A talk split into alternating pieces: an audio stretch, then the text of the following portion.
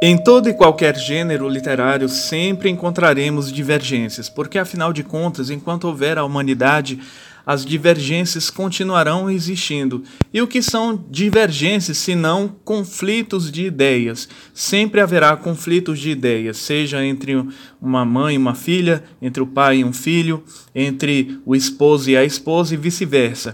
Então nós sempre encontraremos divergências, divergências de opiniões, divergências de posicionamentos, divergências de, de aceitações e outros tipos de divergências. E no que tange a saga O Nome do Mal, nós encontramos várias divergências. Nós encontramos a questão da dialética, que é a questão da persuasão, quem é que está verdadeiramente com a razão. Nós encontramos várias divergências, principalmente entre a protagonista, que é tão aclamada, não, não seja à toa que ela seja protagonista, então nós encontramos várias divisões e vários conflitos, porque a protagonista ela está sempre perturbada com a sua própria ignorância, ela está sempre incomodada, ela está sempre desgostosa da vida com as suas inquietações humanas, porque todos nós seres humanos temos inquietações na vida. E é necessário que nós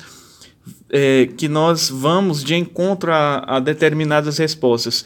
Lógico, verdade seja dita, nunca encontraremos todas as respostas, mas enquanto houver vida, nós teremos divergências, divergências familiares, divergências matrimoniais, divergências no trabalho, divergências na, até mesmo na universidade, onde deveria se ter a aceitação e a sociabilização, e muitas vezes não se chega a um comum acordo. Então, levando isso em consideração, divergências sempre aparecerão em qualquer gênero é, literário, seja romance, seja ficção, seja não ficção, até mesmo em, em biografias nós encontramos divergências.